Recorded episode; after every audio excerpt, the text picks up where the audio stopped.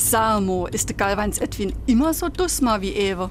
Och, das tät ich jetzt nicht so sagen. Es kommt immer drauf an, ob sei Frau dabei ist. Was soll denn das jetzt, Hege? Also sobald dem sei Hildegard in Reichweite ist, wird der ganz brav.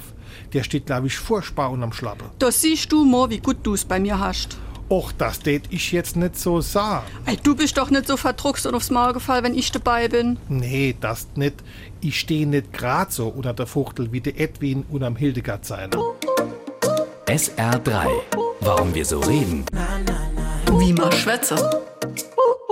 Unter der Fuchtel stehen hat die gleiche Bedeutung wie Und am Schlappe stehen. Das heißt, eine bestimmte Person, meist handelt es sich um ein weibliches Wesen, hat die Hosen an oder das Heft in der Hand.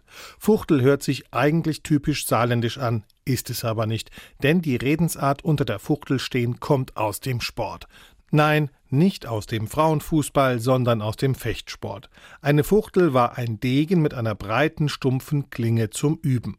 Das preußische Militär hat mit einer Fuchtel auch die aus der Reihe tanzenden Soldaten bestraft. Sie bekamen mit der Fuchtel Schläge auf den Rücken. Aus dem Fechtsport gibt es noch weitere Redensarten, etwa Jemand übers Ohr haue. und auch Uff, du Hut sinn. die Hut war nämlich eine Grund- bzw. Ausgangsstellung im mittelalterlichen Fechten. Auf der Hut sein bedeutet also aufmerksam sein und immer mit Angriffen des Gegners rechnen müssen.